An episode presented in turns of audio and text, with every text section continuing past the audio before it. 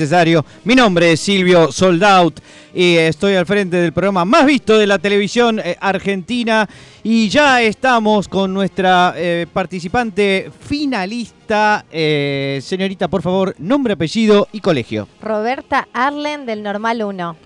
Roberta, Sí. ¿qué tal? ¿Cómo estás? Bienvenida. Bueno, ya Beta, sabes cómo... Beta, ¿Perdón? beta. Viste que a los Alberto, eh, Roberto le dicen Beto. Entonces, Beta. ¿Te dicen Beta? Sí, a veces, a veces alfa. Gracias, Beta. Entonces, vamos a la última prenda de la noche por el viaje a Bariloche.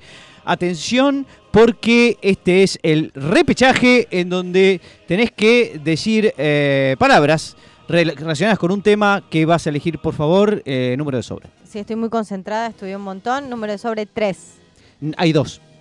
2, 1. Bueno, el uno. Gracias. Perfecto. Eh, Gonzalito, atento, por favor, a Sí, todo lo sí. que pase. Gracias.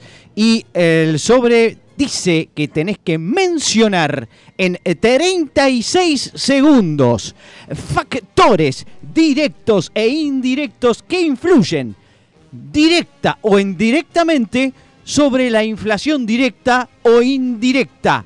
Atención, Gonzalito. Eh, antes de que comiences, quiero decir que tenemos a nuestro escribano, A ver. que está justamente eh, anotando y notariando este momento. Bienvenido. Muchas gracias. Es muchas gracias. Alfonso Plato Morfi, que eh, va a eh, verificar No. que todo salga como es debido. ¿Estás bien, Alfonso? Sí, estoy muy bien. Estoy esperando que la concursante eh, haga su alocución para poder eh, notariar y notar también si todo lo que dice es correcto y sin repeticiones. Y sin repeticiones. Entonces, factores que afectan directamente o di- indirectamente la inflación en Argentina. Atención, en Argentina, comenzando ya.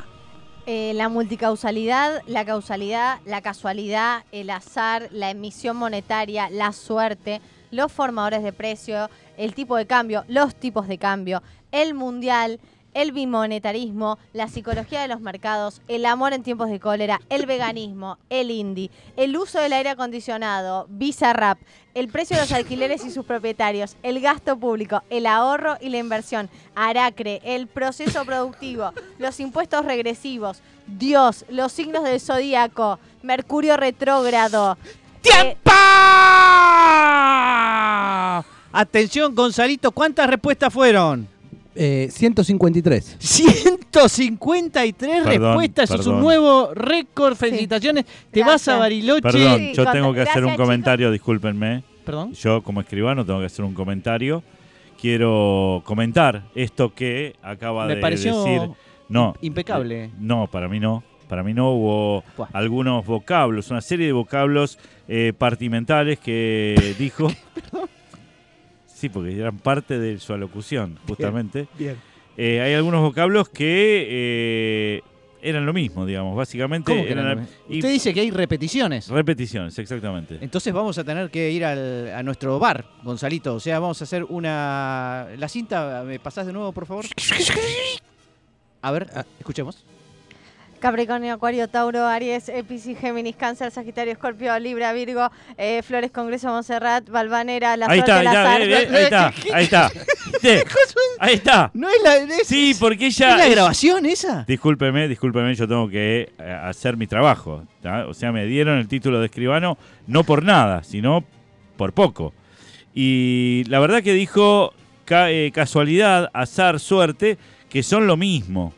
Es la misma cosa. No, no. Incluso no. dijo el tipo de cambio y los tipos de No, cambio. no, no, no, discúlpeme, ver, a discúlpeme, a se, ver, a ver. escri- se escribe muy distinto. Una cosa se escribe el azar, otra cosa es la suerte, unos con S, otros ver, con A. escriba- escribano, escribano. eh, quiero recordarle que si bien usted, digamos, ha estudiado y es un notariado no- no- notable de las notas eh, que se sacó en la facultad, yo soy el conductor del programa, digamos, la persona responsable. Y por lo tanto usted tiene que justificar adecuadamente eh, su... eh, bueno, su... eh, eh, Discúlpeme, señor no, Plato, espere, espere Plato cachito. Morfi, Yo quiero no, no es responderle, así. quiero responderle desde mi oficio de escribano. con respeto, ¿eh? Sí, por supuesto, es Bien. un respeto. Sí, sí, sí. Que, que usted sea el conductor del programa a mí me nefrega el quinto, el quinto envoltorio Perdón, de los eh, objetos circulares. no hablen técnico. No hablen técnico, escribano. no, no, pero Que yo lo quiero entiendan decirle- todos. Porque acá la gente lo escucha y después llega a la Pero casa. este es mi Acá forma- los jóvenes sí le entendemos. Esta es mi forma de hablar, esta es mi forma de hablar. A mí me nefrega el quinto envoltorio de los objetos circulares. Esto que eh, usted, aparte, una vez que usted se sacó un moco en el programa Sí. y yo no le dije nada, ¿le dije algo? Bueno, eh, No y en no realidad tuve bastantes críticas del colegio de escribanos. Si vamos a sacar trapitos al sol, recuerdo eh, la emisión que usted llegó tarde al programa. El programa empe- empezaba a las eh, 9 de la mañana, como todos los domingos. Usted llegó 12, 12 y media y dijo que se había quedado dormido. Yo le dije. eh, No, tuve un percance. Le dije, tuve un percance. No sé qué es percance, por lo tanto, para mí se quedó dormido. Pero no, escribano. no, no. usted- esa es una eh, conjetura suya. Me está interrumpiendo. No, eh, no le estoy. eh, Pero usted está diciendo que yo no, tuve un percance y que ese percance consistió en quedarme Me dormido. parece que la estrella Y- del programa soy yo, Silvio Soldado. Usted y no usted quiere hacerse, pero- quiere conducir el programa. Usted quiere sacar los Haga trapitos un partido, gane las eh, elecciones. siendo una estrella, no sé, de noche, de día, no sé de qué me está hablando. Qué vergüenza, qué vergüenza. Vamos a tener que reemplazar al escribano.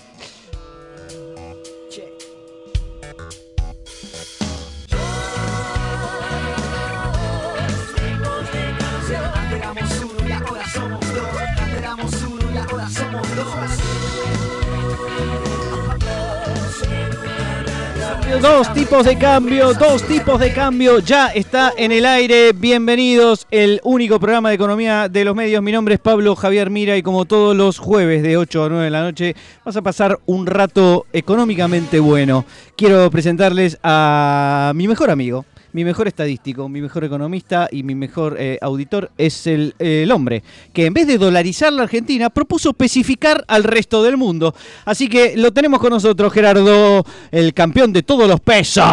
Runner. Exactamente, yo quiero inaugurar para todo el resto del mundo el peso pesado. ¿Sí? Para Es que. medio livianito el nuestro, le diré. Es muy liviano, Sí, cada vez más livianito. Empiecen a comer. Y también tenemos, por supuesto, a nuestra estrella del aire. eh, qué lindo, ¿no? Estrellas en el aire. Qué buen tema. Estrella de la vida. Estrella de la vida es nuestra responsable de la frontera de posibilidades de producción de este programa y nació en Houston, Texas, hace casi 20 años y se llama Bárbara Williams. Bienvenida. Buenas noches a todos y todas. Iba a hablar en inglés, pero me tuve que chipear en español. Eh, Bueno, viste, las raíces tiran. En pero- Texas hablan bastante español. Sí, por eso. Cada vez más. Mucho latino, señores. Eh, también tenemos a nuestro eh, operador táctico técnico Sí. y además Sí. CEO de esta empresa que nos tiene cortito, nos acaba de hecho de bajar el salario. Sí, Sí. sí, hubo una caída importante del salario. El café bajó la calidad, ¿no? Eh, sí, así que queremos decir que este programa se está haciendo bajo eh, protesta. O sea, estamos de paro. Sí, nos cerró todo. Nos No parece, pero. Se cerraron las ventanas. Pero estamos, sí. Eh, estamos hablando de Paul Sandor. Bienvenido, Paul Sandor. ¿Cómo le va? ¿Cómo va? ¿Todo bien? Bien, bien, bien, bien. Paul, enseguidita te voy a pedir eh, un negocio porque queremos hacer plata. Bueno, Ahora que sos eh, economista honoris causa. Pero antes quiero saber en qué día estamos. Porque no lo sé. Hoy es 20 de abril. 20 de abril, pero qué Sí, lindo es día. jueves 20 de Se acerca un abril. lindo día. Y es el día de. o sea, hay un. Hay dos días hoy. Hay dos días hoy. Está, estoy como dice como un. vuelta. La cita Eh, de Gonzalito. Había, está el día de la marihuana. Porque, Hoy es el Hoy es el día de la marihuana. Sí, Sí. porque es el 20 de Oh, abril, está hablando del 4.20, FAS. se juntan a las 4.20, pero a nosotros no nos interesa eso porque no nos gusta la droga. Muy bien dicho, muy Bien. bien dicho. Sol sin Quizás a, drogas. Ger- a- quizás a Gerardo sí, pero al resto no. Eh, ya sabemos cómo es Eh. Gerardo. Eh, así que Gerardo, bueno, contanos un poquito sobre esto. Vamos a festejar el Día de la Lengua China en realidad. Ah, bueno, para no hablar de drogas. No, de drogas, porque no nos gustan las drogas. Perfecto. Gerardo. Vamos a hablar de la lengua china que se festeja acá. Incluso en Nueva York se suele hacer talleres de caligrafía china, demostraciones de artes marciales, interpretación de música tradicional china y también dar el vuelto con caramelos. En Nueva York se da mucho eso Ah, y, sí. que- y acá también festejamos de esa manera. Eh, y el No idioma entienda, chino- no entienda. Había un personaje de... mm, Me olvidé. Quiero decir Quiero Ana decirte Molina, algo. Ana Molina, ahí está. Ana Molina, No, que hacía lo- de China. y lo bueno de Juana la- Molina. Juana. Juana Juana Molina. Molina, lo bueno de la inflación es que ahora ya no te dan caramelos. Claro. O sea, ahora te devuelven con plata. Ahora te Sí. vuelven un con caramelo plata. vale, Sí. claro. No, eh, ¿qué querés que te pague con caramelo? Ni loco. también? ¿Sabes lo que está un Eh, caramelo? Bueno, es el idioma más antiguo del mundo. No jodas. El español tiene mil años, Ajá. el castellano en realidad. El chino, ¿cuántos tiene? 1100. Casi. Mil cin- uno. Cinco mil. 5000. Cinco mil veces- años. Cinco veces más. Cinco mil años. Y este, ¿cómo se denomina al chino mandarín en la propia China? ¿Cómo le dicen? Ah, sí, por ejemplo, eh, español en español se dice español. Exactamente. Pero mandarín en chino El- no se dice mandarín. no. ¿Cómo se dice? Putonghua. ¿En Viste, serio? Un invento, un invento. No, es así. para, para Estuvimos putear estudiando. al aire, que siempre es lo que quiso hacer Gerardo. Bueno, perfecto. ¿Puedo decir algo de la facultad? Hay un- en la Facultad de Ciencias Económicas, aunque no lo crean, hay un instituto confuciano, A mí que no sé si se refiere a la confusión que No. tienen Mira, o a la religión. La o no sé. Facultad de Ciencias Económicas tiene algunos lugares instituto. tan escondidos Sí. que creo que en algún lugar debe tiene, estar- vos podés tiene una, aprender un- lo que quieras ahí. Un departamento. Un departamento. Hay una persona que vive en la facultad. Bueno, sí, el conserje. No, el que tiene el gato. Exacto. Vive ahí, tiene dos gatos que se llaman... eh, Económicas. no, eh, eh, se llaman como el manual de macro, ¿cómo se llama? eh, Mochoni Becker. Mochoni No. Becker. Sí. Uno se llama se y otro. Becker. Sí. Otra cosa muy interesante es que ellos pueden insultar con números. Eso me encantó. Es más, Pablo, quería decirte hace mucho que sos un 17. Y yo pienso que sos un 32. Es jodido. No, pará, te fuiste a la Eh, mierda. che. Había- Cruzaste una línea. Alguien tenía que decirlo. Cruzaste una alguien línea. tenía que decirlo. Por ejemplo, si llamas a alguien 250, le estarías diciendo que solo vale un cuarto. Bueno, un cuarto de no mil, es más fácil decir, claro, parece un cuarto. Este, cuarto de libra. que si le decís que es- es un 12 es porque es un segundón. Es como decir Francia. Francia. Sos un Francia. Y con el gusta. 13 le haces notar que se, se, se le ha ido un poco la cabeza. No sé a El dónde, 13. pero se Ah. le fue. Ah, como acá te- decís te el fuiste. 22. 22 no es El loco, ¿no? El 22 es el loco. Y bueno, se Pero-. Por ahí lo hacen así, con ese Claro. sentido loterístico, ¿no? Y está. Acá, por ejemplo, el 00 esos son los huevos y así, ¿no? Y aparte, No ¿sabés sé, lo cómo se sé. saludan? ¿Viste que cuando vos- yo de pronto me encuentro con vos te digo, Bueno. che, ¿cómo estás? Sí, ¿cómo dicen? Eh, ellos dicen, ¿comiste? Ah, en vez de decir cómo andás es comiste. ¿Comiste? Ah, por la hambruna. Y eh, tuvieron bastante hambruna, Claro, entonces claro. lo primero que se le... Ahora no tenés que contestar ni sí ni no, es ¿comiste? Porque incluso cuando vos me preguntás, che, ¿cómo estás? Yo ni te contesto. ¿Y la respuesta cuál sería? Porque bien no podés decir. No, ahora, ¿Sí ahora no? preguntan, ¿tenés celular? No, tengo hambre. No, le respondés, ¿comiste? Y así se están como 20 minutos hasta que salen de ese loop que no pueden completar. Sí, comí. Eh, de todas formas, es uno de los idiomas más inclusivos, no tiene géneros, Ah, muy bien. ¿sí? Sí, Eh, no tiene, incluso no tiene claro. letras, no tiene letras. Solo símbolos. Tiene caracteres, exactamente, que hay como 8000. De hecho, te voy a decir una Uh. cosa. Nosotros decimos que la imprenta la inventó Gutenberg. Gutenberg, pero no. La ¿No? imprenta No la jodas. inventaron los chinos. Todo inventaron los chinos. Todos lo inventaron. Lo que pasa es que también. cuando tenés 8000 caracteres, obviamente una imprenta de tipos móviles. Es mucho menos Dos eficiente. tipos móviles es un gran programa de radio. Podemos hacer dos tipos móviles. Dos tipos móviles. No va a durar mucho, por cierto. Sí. No va a durar tanto como este. Pero es algo increíble, porque tampoco tiene ni singular ni plural. Entonces no sabes de qué... Che, ¿querés comer chicle y no sabes cuántos son? Está muy bien. O Bueno, para nosotros acá decimos, tráeme un par de cosas y no son dos. Y, y vos vas a España y le decís, tráeme un par, como diciéndole, tráeme bastante, y, Y te traen dos. Dos papas fritas. Claro, Dos pero lo que pasa es que ahí fritas. si Un vos decís, papas fritas, pregúntate. tráeme dos, te dicen, che, no, no me insultes. Ah, no me digas segundón. Es muy complicado vivir en China, ¿eh? La verdad Es que difícil. qué difícil. Es difícil. Eh, ¿Hay alguna novedad? eh, tengo alguna novedad, pero quiero antes hacer plata. Ah, ¿Puede bien. ser? No. Paul, eh, el- tu negocio del día, por favor. Sí, yo les voy a contar eh, brevemente. Ahora que está todo de moda la inteligencia artificial, agarré y le puse, quiero hacer tres negocios a la inteligencia artificial. Directamente. Directamente. Primero, ponete un local de computación, no me funcionó. Después, ponete una radio, tampoco me funcionó. Tercero, hace fiestas, no me funcionó. Así que decidí directamente hacer el negocio yo y les traigo, así como lo escuchan, el cuadro que habla. Amo. El cuadro que habla. El cuadro que que habla. Hace poco Pará, vi, y, y esto, es ver- esto es verdad, ¿eh? Y no la patenté. Vi sí. un cuadro que, Sí. se, que se movían los colores Sí. y qué sé yo, y que era- eso se se aparecía hace como una con un revolución. LCD. Claro. Pero no, básicamente es esto. Se me ocurrió y lo aplicamos eh, a un cuadro. Un, un amigo mío hace cuadros Ajá. y le pusimos sonido. El sonido que le podés grabar puede ser básicamente eh, la explicación del artista, puede ser música en la que se inspiró el artista, o puede ser, este, en este caso el que le pusimos es el relato de eh, Víctor Hugo del gol de Maradona. Hizo un cuadro de Maradona a pedido para una persona que le pidió y este, decidimos ponerle... El cuadro te habla. El cuadro te habla. digamos, Pero te- se mueve el cuadro, no. no, no, el fijo. cuadro es un cuadro común y corriente, pero por ejemplo, pones música vos agarrás, le, le pones un. este, radio le claro, agarrás un Pollock y le pones un, no sé, un tema de Nirvana, porque te pinta que, que, que pega. O el mismo artista puede decidir qué tema de música ponerle. Entonces vos apretás un botón o con un sensor que te sensa cuando vos estás frente al cuadro, se dispara la música. Te sensa, te te, pre- te pregunta, a sensor ver, que sensa, a me ver, encantó. sí, claro. Me encantó. Este, vivís, Dice, dónde a vivís, ver, trabajás, Sandor Paul. Sí, sí, sí, sí. Te sensa, pero se edad, así. género. Te, te detecta. Te siente, te siente. Te detecta, te detecta. Cuando, Ahora- estás- cuando te paras frente. Sí, Y la guita, Perdóname, yo ¿te quiero- llamó Louvre pará, pará, pará, quiero hacerle una pregunta porque no entendí bien el concepto. Vos decís, a un cuadro le pones música. Sí, no del negocio. no, no, no le no, sí, yo te puedo asegurar de que sí le pudimos hacer una diferencia.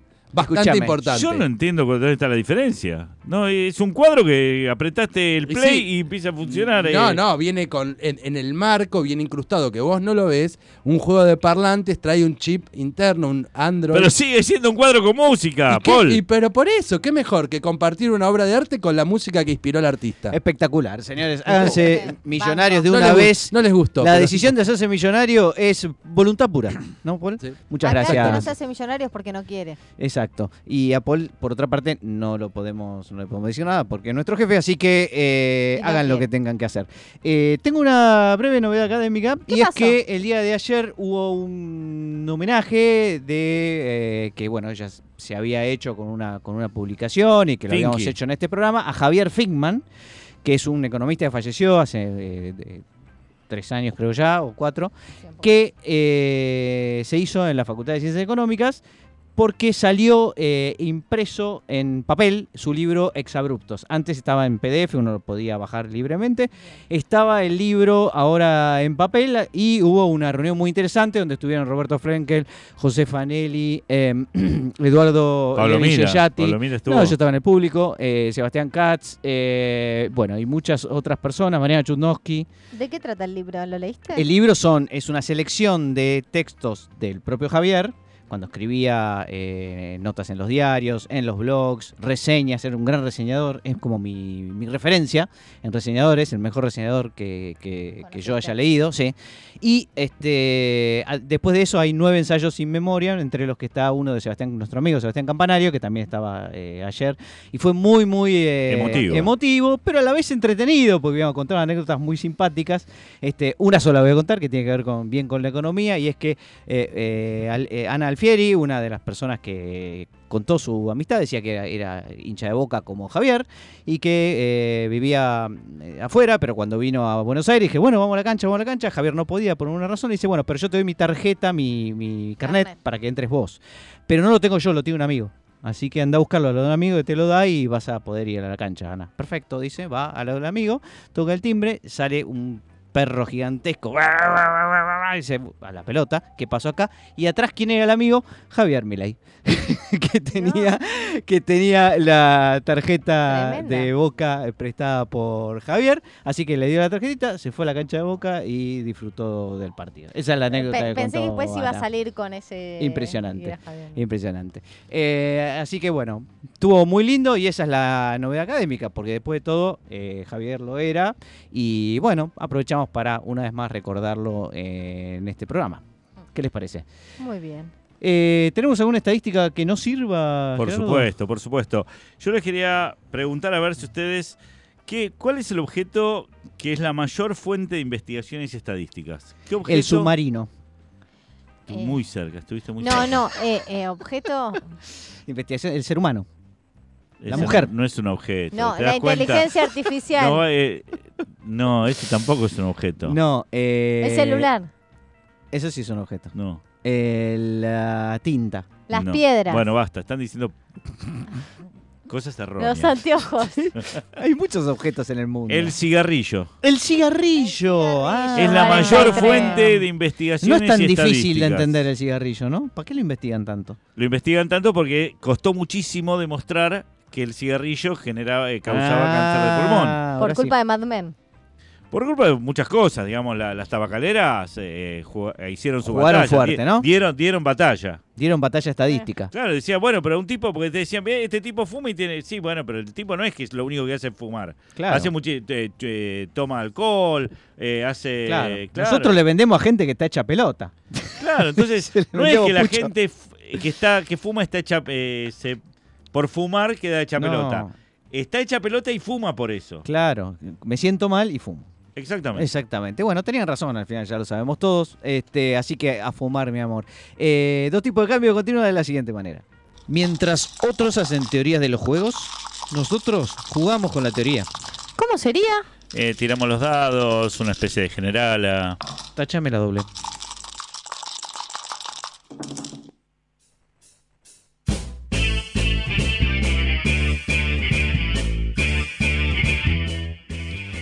¿Qué estamos escuchando? ¿La intro de qué? De Ricardo David. Eh, Ricardo, Ricardo, Ricardo. Ricardo, Ricardo David. Te Pasa la vida criticando, sí señores, los rendimientos decadentes Me con su pop decreciente. Gerardo, necesito uh, tu sección. Necesito Bien. una sección. Mi columna, mi Des- columna. No quería decirlo así. No quería decirlo así. ¿Por qué no? Y necesito tu columna, queda un poco feo. Pero no te Pero tu sección sí. formas. Bueno, hoy vamos a hablar de la econostesia. Econostesia. Para hablar de la econostesia, vamos a introducirlo con un término que ya hemos desarrollado en algún otro programa, que es la sinestesia. ¿Qué es la sinestesia? Al contrario de la anestesia, que la anestesia es ninguna sensación. Esa es la. eh, ¿La conestesia? la conestesia es con sensación. Bueno, la sinestesia justamente se refiere a un fenómeno de unión de sensaciones. ¿Viste cuando eh, olés una palabra? ¿no? Nunca me pasó, Ah. perdón. O ves colores en un, un gusto. O sea, de pronto Tampoco. probás algo y te, y te, Tampoco. te das una sensación de color. No, eh, a mí hay veces que, que veo cosas que me dan unas al revés. ¿me Asco. ¿Qué te No da? sé, veo una foto y, y pienso en, no sé, en, comida. en el solcito de la mañana, en el vos- otoño. Pero Eh, eso no es bueno, sinestesia. Eso no es sinestesia. Ah, me equivoqué entonces. Es, eh, No me estás escuchando. Es que- No, no a ver, te- por no ejemplo, estás- ver colores mientras escuchas una canción. mm, O apreciar sabores Submarino cuando amarillo, alguien te habla. Cuando claro. escuchás Pink Floyd. Bueno, justamente, incluso hablamos de la numestesia, que es asignarle personalidad a los números. Como los chinos. No, los chinos no. Ah, sí, pero es una mala palabra el de algunos. Accionarle Es un una especie adjetivo, de- claro, de- claro. Pero acá entonces la cuestión es los colores de la economía. Los colores de la economía. Exactamente, esa es la econostesia. Es decir, Espectacular. ¿qué color te trae una palabra, por ejemplo, ver. como déficit fiscal? ¿Podemos jugar? ¿Podemos Sí, jugar? déficit fiscal. ¿Qué color te trae? Y rojo. Sí. Rojo carmesí, para ser más sí, exacto. te iba a decir justo. ¿Sí? Tus labios de rubí. De rojo carmesí. De rojo carmesí. Bueno, por ejemplo, ¿qué color tiene la demanda? Barbie. Amarilla. No. No, no, me No, voy a no. retirar ya mismo. Paul, No, decilo vos, por favor, que sos honoris causa. Vos tenés Verde, verde. Verde, correcto. Ay, para mí es amarilla. Yo la veo No, amarilla. no, es demanda es verde, verde, es verde. es un La campo infinito. La demanda es Me la infinita. Absolutamente es verde. amarilla. Es verde. ¿Qué, para, yo dije déficit fiscal. ¿Qué color tiene el déficit cuasi fiscal? Ah, ahora Eh, yo sí, ya sé. para, para, para mí es como un azul muy oscuro. Yo digo amarillo. Naranja. Porque es, un, es como una alerta. Para muchos era el naranja caramelo, pero no en serio. Y pero en realidad lo más votado fue que tiene color falú. ¿Qué es Falú? Es un Falupa. rojo tenue, es un rojo tenue. Rojo. O sea que no es, llega a ser un problema tan grave, porque es cuasi. Cuasi fiscal, ¿entendés? Por eso la gente. Me gusta. ¿Qué, Ay, qué me encanta, color? No la estoy pegando. Las Me gusta. exportaciones. Ay, esas tienen Eh, lindo color. Eh, también un para azul mí es más, un azul, eh, sí. Un azul, eh, ¿cómo se llama este? Más oscuro. No, Azul más Francia- Francia. Francia, Francia. un No. azul segundo. Eléctrico. Está cerca, eh, violeta. Sí, Violeta. también, te banco. Hasta Violeta te banco. Sí. Sí, estamos la de emisión acuerdo. monetaria, Eh, para mí es amarillo. Mm, Es para mí es amarillo, rosa. Amarillo. amarillo Por, pardo. eh, porque eh, las monedas son sí, amarillas, los exactamente, la emisión billetes monetaria. sí, sí. Este, los impuestos. Son negros. negros. Banta Black. Es el Ah, negro es más negro. negro que existe. Ah, el más negro que existe. El más negro que existe, bien, el Pablo, Black. vamos. El bien, negro ¿eh? más negro que Sí. existe. Todo esto es La- obvio. ¿Está acá? Las criptomonedas. Ay, Yo lo veo como un violeta, Para popurrí. mí es medio violeta. Yo lo veo como un popurrí. Plumbago. es como un lila, pero no llega a ser lila. sí, estoy cerca. es Bien, Barbie. lila. Punto para Barbie. Punto para. Barbie. Eh, la inflación. Uh, esta tiene color. Y mm, rojo. eh, espera, espera, espera. No, rojo, fuego, rojo fuego. sangre. No, para Fuego, mí fuego, fueguito. Es, es gris. Es gris. Chiclamino. Chiclamino es un color cercano al Pero rosa espera, o al espera. Pero es- es- ¿Dónde se hizo la encuesta? ¿En qué país? En Massachusetts. En, en- de todo el mundo fue, en todo el mundo. Entre- entre bueno, todos pero la participación de los argentinos es muy baja ahí, seguro. Ohio. Seguro los argentinos tienen otro color para la inflación que el resto del mundo. Estoy Que seguro. Ya le dio sabor a nada, Bueno, pero esto es color. Bueno, Bien. es medio transparente para nosotros. Pero ¿no? no, les va. ¿Y el PBI? ¿Qué color tiene el PBI? eh, qué buena pregunta, Verde. Mario. Eh, No, pero no en dólares, no medio en dólares. Ah, No, el- em, En moneda corriente estoy diciendo. ¿Celeste? Y es algo así, es un pervenche, en realidad. es un ¿De pervenche. dónde son ¿Te han esos colores? chequeado los colores? Sí, sí. Sí, sí, sí, busca pervenche. A ver, eh, a ver, eh, busca pervenche con B corta, ¿eh? ¿Qué tipo de color es? Por favor, que, que quiero que nuestros oyentes ¿Un también se ilustren. ¿Es un Dale. celestín? Ahí, ahí les digo, ahí está, está googleando ahí, está, la inteligencia artificial. Sí, no- Pervenche dice. No, un grupo de, de La folclore, flora. dice. Es, es como una flora, dice traducción de pervenche. Bueno, muchos de los colores vienen de las Claro, flores. eh, Claro, puede rosa, como por lila, ejemplo, sí, sí. rosa. En realidad es una flor. Sí, pero Ah, sí no, es como. viene de mi tía. ¿De qué es como- color? es como un celestito mezclado con violeta. está, Sí, sí, ¿viste? es verdad. PBI, El pervenche. pervenche. Pervenche. Este, ¿Y la oferta? Ay, ¿la Ay, oferta la agregada oferta, o la oferta monetaria? No, La la, oferta, agregada. La oferta agregada, la producción total eh, No, de un esto país. tiene que ser bueno. Y marroncita la veo yo. No, eh, Porque veo máquinas, veo producción, veo polvo, Para, veo. ¿La No, oferta yo la ves veo. color caca? ¿En serio? No, Eh, no, yo no, la veo una cosa verde. rústica, un color rústico. no, lo verde, veo. verde. Como veo- Azul Francia. Ay, yo ya lo Ah, había dicho. mira, entonces no- primero la demanda, segundo la oferta. Exactamente. Segunda la oferta. Seguimos con más dos tipos de cambio. Dos tipos de cambio. Un modelo elegante de la realidad del economista. Eh, que aprenda A, B, C, D, E, E. No creas que me olvide de vos en. Colgada y no sabes por qué. Cualquier botón es inútil, te quedas igual. ¡Qué grande! Nuestro invitado bailando online para todos ustedes. Es un maestro, un gran amigo. Y ya estuvo en dos tipos de cambio, pero esta vez por una razón eh, especial.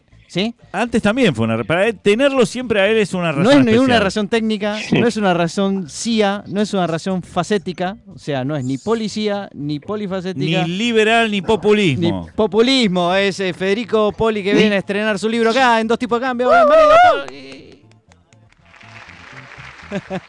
¿eh? ¿Cómo estás? Está de moda, está de moda por el, la banalidad del, de los libertarios. Por culpa de la banalidad de los libertarios. ¿sí? Pero ni aparecen los libertarios en el libro. No, bueno, hay, hay una parte, Sí, ¿no? De- sí, sí, Hay una parte. hay, exactamente. Hay un párrafo sobre la, la secta eh, anarcocapitalista libertaria.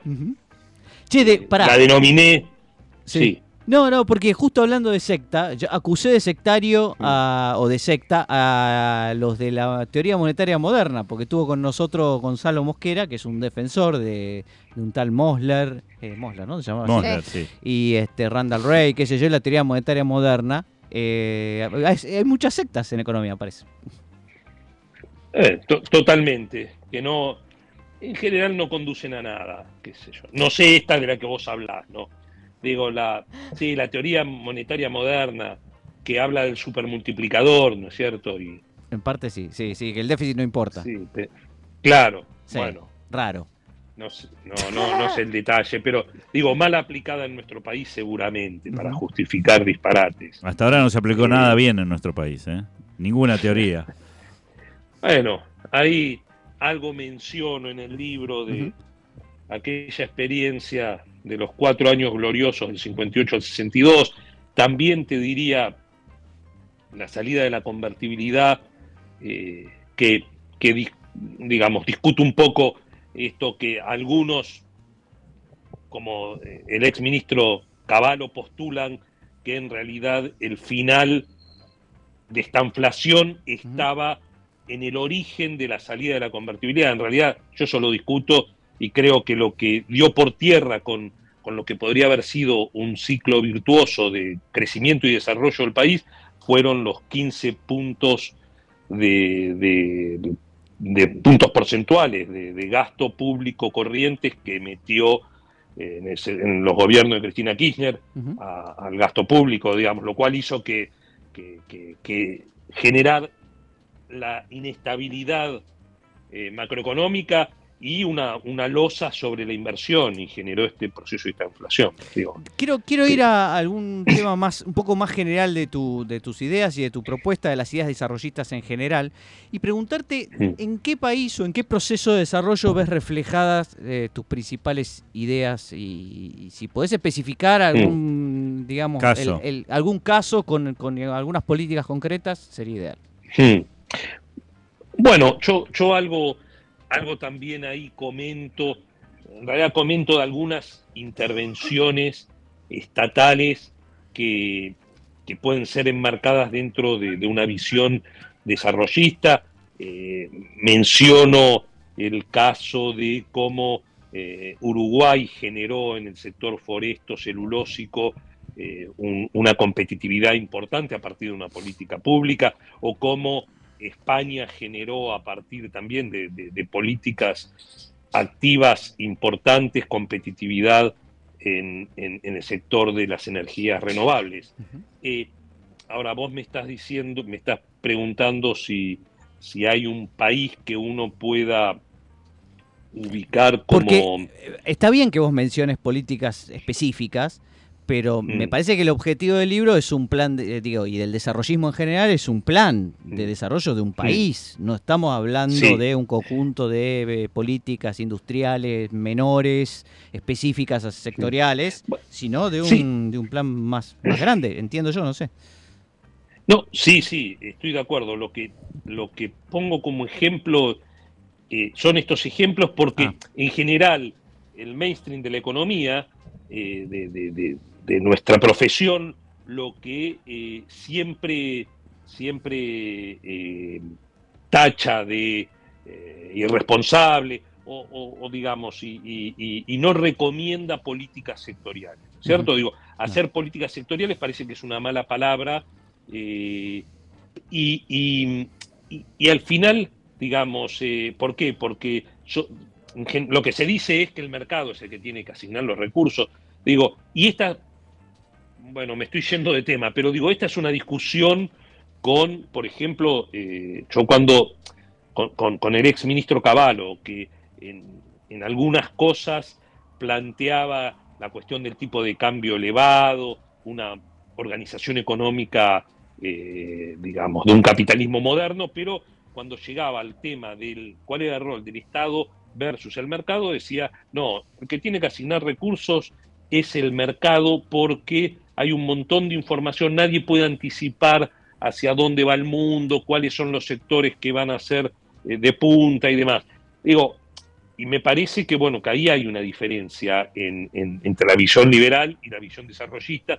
Por eso hacía estos hincapié en estos ejemplos, y hay muchísimos más, ¿no es cierto?, Eh, de, de- de buenas políticas y de generación de ventajas competitivas muy potentes a partir de, de- de eso, de, de seleccionar eh, sectores. De todos modos, también daba para más la discusión sobre la horizontalidad y la verticalidad, porque en realidad ninguna política es horizontal.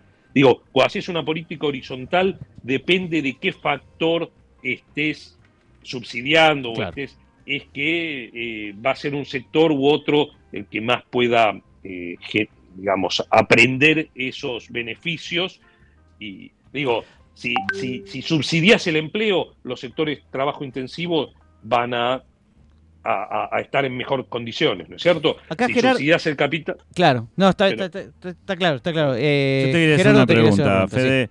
Vos Pero hablas bueno, de... que, eh, discúlpame, políticas sectoriales. ¿Vos qué eh, sectores vos ves en la Argentina que pueden brindar, me- que pueden tener mejores ventajas competitivas? Eh, eso, ¿cuáles son los sectores que vos estás mirando? Sí, yo, digamos, una de las, por eso, una de las características del desarrollismo es priorizar. Digo, priorizar. eh, ¿Y por qué priorizar? Bueno, priorizar por muchos motivos, por motivos que tienen que ver con dónde están los dinamismos, eh, los mayores dinamismos tecnológicos hacia futuro, pero también priorizar porque, eh, por ejemplo, digamos, y, y hoy claramente la política que está haciendo el gobierno eh, tiene una priorización en eh, el tema del gasoducto y Sí. del tema del oleoducto. Y, ¿Por qué? Porque ahí tenés cuellos de botella Claro. en términos de sector externo y en términos de la necesidad de tener contar con energía para, para producir. Y, entonces, y, y por, por muchos motivos, también por cuestiones fiscales, digo, por muchos motivos decís, bueno, priorizo este sector, que fue la batalla del petróleo de, Frondizi en el Claro. 58. Fue, ¿Por qué? Porque se llevaba un tercio de las importaciones de las divisas, se lo llevaba el petróleo pero además por el poder que tiene, digamos, de, de multiplicador sobre la economía. Ah. Eh. Entonces, está claro, vos priorizás eso. ¿Qué priorizás más? Priorizás infraestructura. Digo, la Argentina, el atraso en logística que tiene es inmenso. ¿No es cierto? Digo, estaba, estuve con el, el intendente de, Mar, de, Mar- de- de General eh, Madariaga. Pueyrredón, Ah, de Mar del Plata, hablando sobre el puerto. El puerto de Mar del Plata hace, no tiene una inversión, una, una renovación hace, no sé, un siglo. Quiero decir, ahora 20 años tardamos en, en hacer obras, empezar a hacer obras que ahora se está terminando de hacer los estudios y demás, se van a hacer obras en San Lorenzo, en el puerto de San Lorenzo y ahí en Santa Fe, eh, eh, que es donde sale toda nuestra producción primaria, la soja. Digo, bueno, está claro que infraestructura es otro tema prioritario, pero después, yo me acuerdo, cuando estuvimos en el gobierno con Roberto Labaña, él señaló dos sectores, estoy hablando del año 2004, 2005, dos sectores que había que incentivar, que era el sector del soft, de, de- de lo que se denomina hoy los eh, servicios basados en conocimiento, y el sector de la biotecnología. Digo, estoy hablando del año 2003-2004 Ujú. fueron dos leyes. Hoy la Argentina tiene potencial, digamos, tiene un desarrollo muy importante en estos dos sectores, con empresas muy pujantes, y, y- y fue una política de, ¿no es cierto?, de darle incentivos a la contratación de, de capital humano. Eh, Ah, Ahora, dos digamos, leyes muy... esto, eh, un poco el, el- el desarrollo de- de- del argumento me lleva a pensar que no hay eh, no hay cosas revolucionarias, digamos, en la propuesta, revolucionarias, digo, no en el sentido tradicional, estoy hablando de, digamos, de grandes cambios estructurales, etcétera, sino de un conjunto de pequeños avances, ¿no? Posiblemente con sectores específicos, o en realidad vos estás pensando en un gran plan de, digamos, de, de- de desarrollo que modifique algunas cuestiones estructurales básicas de la economía. Bueno, a ver, yo que- creo que la Argentina viene de tan abajo Ah, ok. Pablo y Gerardo, bueno, que, que- que- hay cosas medio básicas que eh, hay que poner sobre la mesa eh, eh, y, que, y que significa, de, de algún punto, en algún punto de vista me contradigo con lo específico, en algún punto de vista significa horizontalmente permitir el desarrollo de las fuerzas productivas, que la Argentina las tiene todas taponadas. Digo, puse estos los ejemplos que di antes, ahora te doy otros ejemplos. Minería, tenemos prohibición de minería a lo largo de nuestra frontera, digamos, cordillerana. Sí. Bueno, y doy el dato que es muy conocido, que exportamos el 10% de lo que exporta Chile, en minería teniendo la misma cordillera. Prohibimos la acuicultura en el sur, en Tierra del Fuego. Digo, empezando por ahí, por levantar las prohibiciones absurdas que tiene la Argentina, de, de algo tan básico como eso, algo tan básico como tener un mercado único y libre de cambio con las restricciones lógicas que tengas que tener, pero no que ingreses un dólar y que recibas 0,50 y no por impuestos, sino porque en el medio hubo una distorsión cambiaria, digamos, Claro. que es la brecha. Claro. Entonces, eh, a- a- la Argentina hoy de nuevo, la política desarrollista ya está parte de, de- de- de cuestiones lógicas de organización de una sociedad capitalista que, que no tenemos esa organización. Y yo no exagero eh, cuando digo que Argentina eh, tal vez sea de los últimos, un país del tamaño de la Argentina debe ser el único país que tiene todavía un montón de regulaciones tipo soviéticas.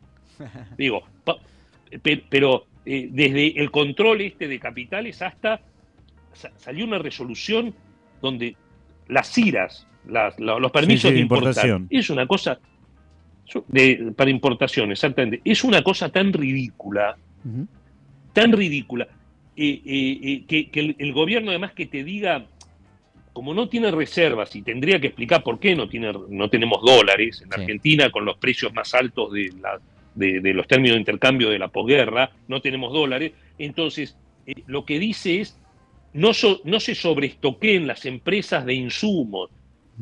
Entonces le pide la Secretaría de Comercio que indiquen a las empresas de determinado tamaño la producción, el precio, los costos y el stock. Ah, que, que va- se va a meter en la función de producción de cada empresa. Digo, es un disparate asombroso. Además, Bueno, el seguimiento de no precios, puedo- todas esas cosas también son tienen Sí, el mismo- la misma mismo dificultad. ¿no? La misma dificultad, claro. To- Totalmente, Pablo, pero por Ujú. eso, y después cuando ves, si le sumás a, a- a la organización de el sobreempleo público, digo, la Argentina pasó en estos 15 años, digo, por, eh, a, a tener una, una cantidad de sobreempleo público, que, que, digo, el sector público en los tres niveles, y estoy hablando mucho Nacional, más provincial y en lo municipal. nacional, Claro. Exactamente, en lo municipal y lo provincial, ha generado, eh, es, es el que generó el empleo y, y digo, y el gasto público, y recién hablaba, exorbitante, hace que vos tengas poco una, un- una economía con poco dinamismo en la inversión privada, poco dinamismo en el empleo privado, una sobreexpansión del sector público con el empleo público, baja productividad. Bueno, y, y- y- y- y yo creo que este es el riesgo de la Argentina de consolidar este modelo Claro. y con, con- con- con ingresos, con una, una pirámide de ingresos achatada, ¿no es cierto? Yo, Eh, yo te quería preguntar, entonces digo, que- quería, déjame ir un Mm. poquito más atrás, o más en la, a la, a la ideológica, si vos querés, que detrás del desarrollismo, que, digamos, eh, obviamente tiene que ver con el periodo que vos eh, mencionaste, y con, digamos, eh, un par de ídolos que, que son economistas, pero políticos, digamos, ¿no? Expresidentes, Sí. digamos. Este, ahora, la pregunta es, digamos, la- las teorías o las ideas económicas, o si vos querés, los teóricos económicos, o las teóricas, que hay detrás de esas ideas. ¿Cuál, cuáles, ¿Cuáles eran en su momento y cuáles podrían ser ahora esos referentes?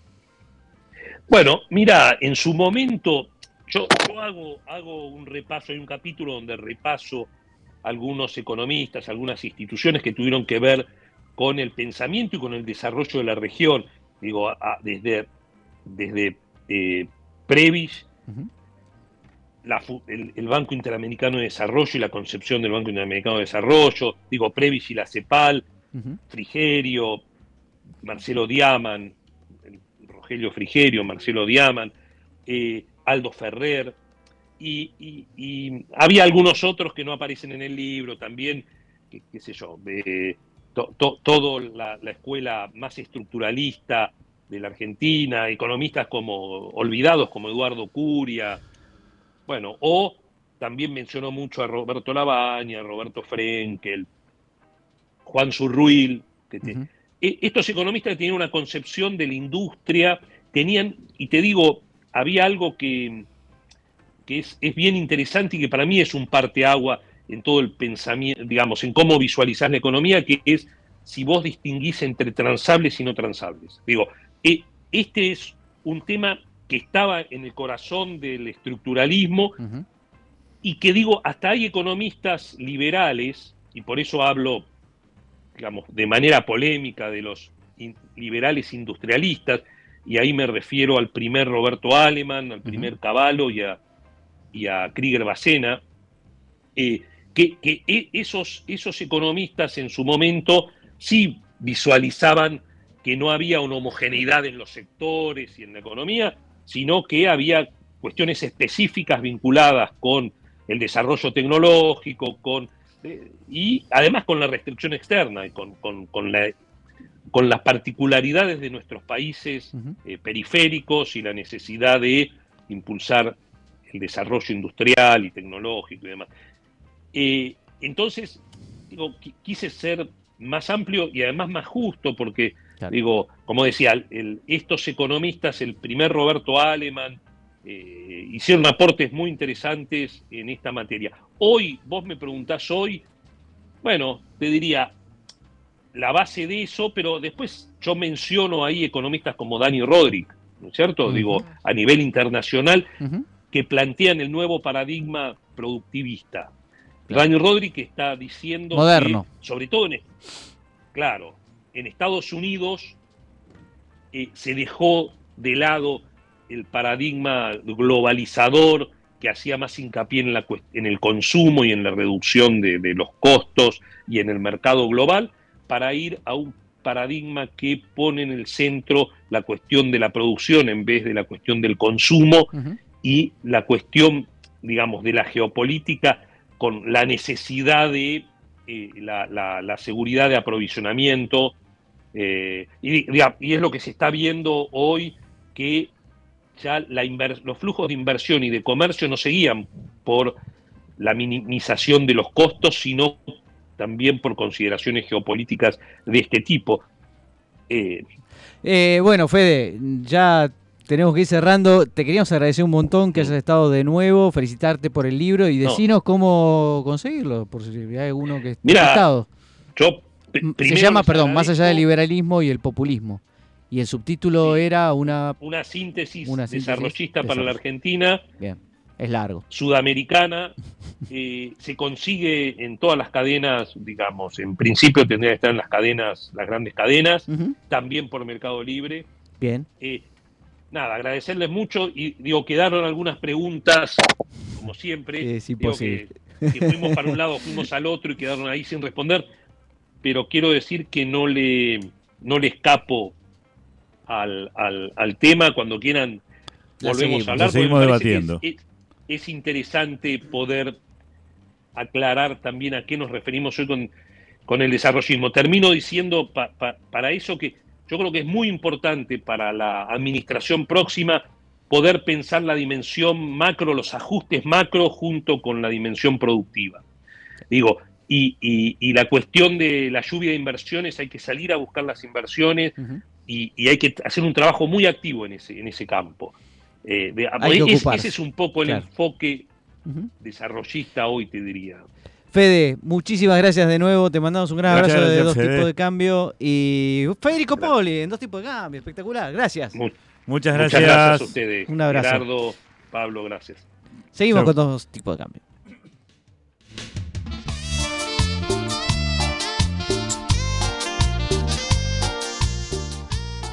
Dos tipos de cambio. Un fetichismo más. O el único.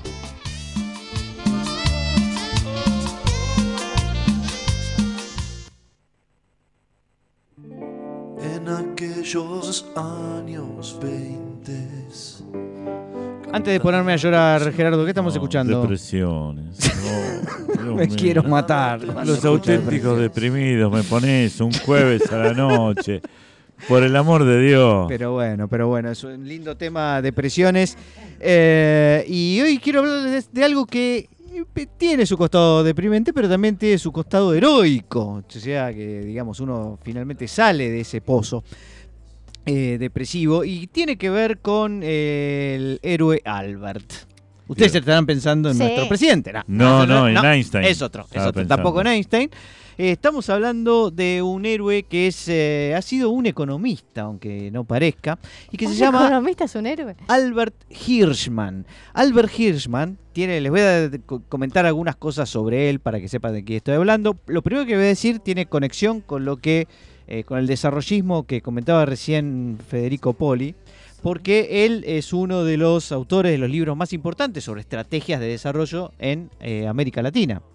Así que eh, Albert Hirschman es un referente conceptual y teórico para los economistas, empezando por ahí. Eh, además desarrolló otras teorías muy interesantes, pero hay un punto ahí que tiene que ver con nuestra región y con nuestro desarrollo que es súper eh, interesante.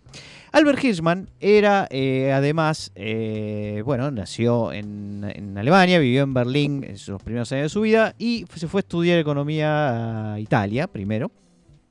De Italia, eh, en Italia llegó el fascismo y él se convirtió en un activo militante antifascista.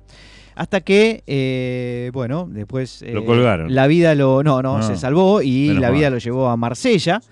Cuando las tropas de Hitler estaban con el, el acuerdo que el armisticio que había hecho con Petén. eh, Pues a, la vuelta, a la vuelta de la esquina. fuiste. Sí, sí, sí. Se fue a Marsella y estaba peor todavía porque estaban más cerca de los alemanes que, que eran peores que los italianos. Y eh, el partido nazi estaba muy atento a lo que ocurría en Marsella, en donde había un conjunto de, mm, podemos decir, intelectuales, artistas, escritores, muy, muy, muy importantes. Ahora no tengo la lista, pero eh, digamos, está Ana Charlie Arendt, por ejemplo, eh, hay pintores como Chagall, eh, escritores eh, como Walter Benjamin, etcétera. Estaban todos, de- habían ido a Marsella porque desde ahí aparentemente querían rajarse para eh, Estados Unidos para eh, escapar del nazismo.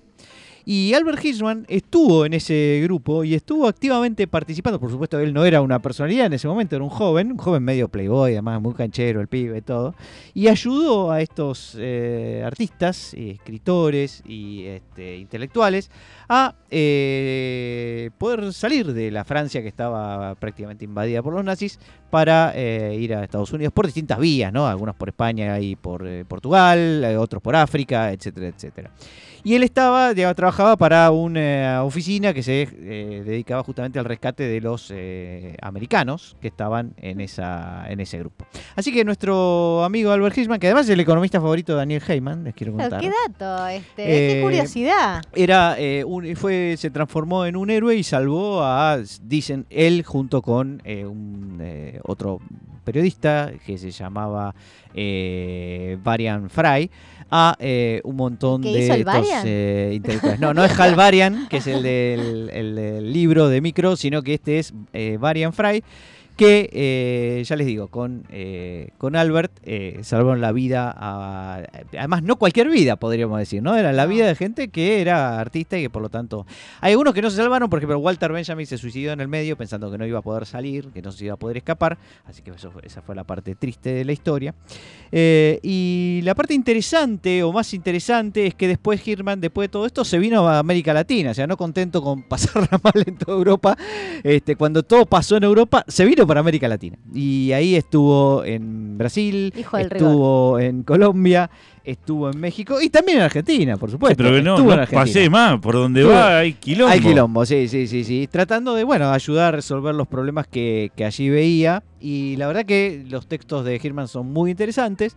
Y el dato fundamental que les voy a dar, que hace a eh, prácticamente nuestra vida diaria, es que eh, hay una serie en Netflix que se acaba de estrenar hace muy poco que se llama Transatlántico, que cuenta esta misma historia que les estoy eh, transmitiendo hoy, en donde justamente aparece eh, Varian Fry, como les dije Ah, recién, y Albert Hirschman, como Albert Hirschman, eh, ¿no? Eh, como el economista. De hecho, dice, que- de dice ahí que es economista y, y hace algún chiste con, con la economía. Incluso porque en un momento le preguntan, eh, me dijeron que, porque era medio canchero y playboy, y el tipo le dicen, che, me contaron que estuvieron con, con- estuviste con muchas mujeres al mismo tiempo, es verdad lo que dicen, qué sé yo. Dice, "Eh, la, ofe- la, la demanda crea su propia oferta. le dice. Si hay más demanda, hay más oferta. Así que hay chistes de economía, son medio tontos, pero eh, ahí pueden ver la serie Transatlántico, que está bastante bien, digamos, está bien ambientada en la época. Y bueno, aparece un economista que finalmente es uno de los teóricos famosos, eh, relevantes y, eh, bueno, uno de nuestros favoritos. Muy bien. ¿Seguimos con más dos tipos de cambio? Vamos. Vamos. Dos tipos de cambio. Un paseo aleatorio por Mixtape Radio.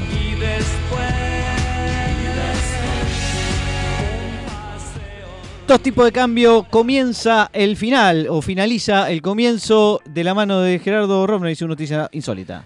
Chicos, si ustedes dicen, bueno, yo quiero ir a lavar el baño, quiero trabajar lavando el baño de este comercio, De Eh. Comercio X. No, Comercio. X, ¿sí? Comercio X. Sí, comercio. Dice, che, yo quiero trabajar lavando este baño. Sí. Mm, ¿Cuánto me van a pagar?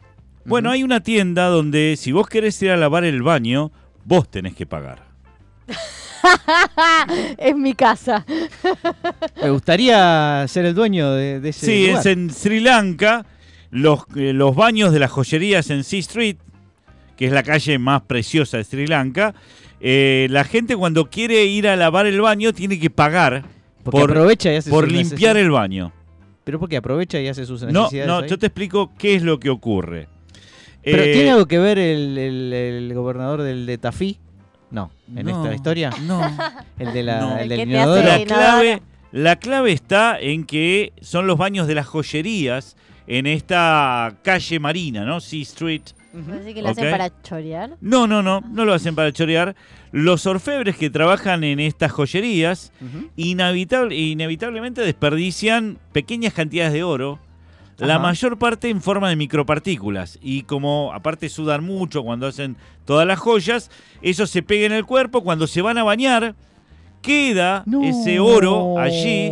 Entonces la gente va, y viste como los mineros que pasan el, Sí, el y se hacen de 13, 14 dólares por... eh, o sea, pero tienen que pagar. con por el ahí. colador, van con el colador. Van con el colador Espectacular. y Qué- recogen qué bueno. ahí las Buen pepitas que negocio. quedan. Buen negocio. negocio, Eh, los ojos, Claro, Paul. Después de, fregar cuidadosamente el piso del baño, de las partículas de polvo más finas, los limpiadores toman la suciedad y la lavan como, como te decía, como los mineros. Y la arena sobrante que puede contener partículas finas de oro se somete luego a tratamientos químicos. Bueno, la, la cuestión es que los tipos por ahí pagan un dólar y se llevan en oro 13, 14 dólares. No hay arbitraje ahí, señor. Ahí falta, falta, ¿no? Más demanda de. Bueno, pero te lavan, o sea, te, Hasta te- 14 te, pagos. te pagan 12 o 13 dólares en Claro. definitiva por eh, limpiar el baño. Espectacular. Eh, es raro, ¿no? y viste cómo es Sri Lanka. Y Sri Lanka es raro. es raro.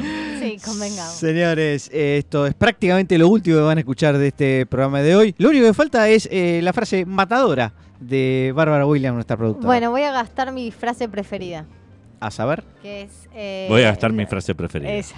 No, no hay peor ladrón que el que roba una ilusión. Ah. Muy emotivo y llorando. Nos vamos hasta el jueves que viene, donde Gerardo Romner va a aparecer en este mismo lugar y les va a decir en ese tono tan eh, famoso: Todo tipo de cambio.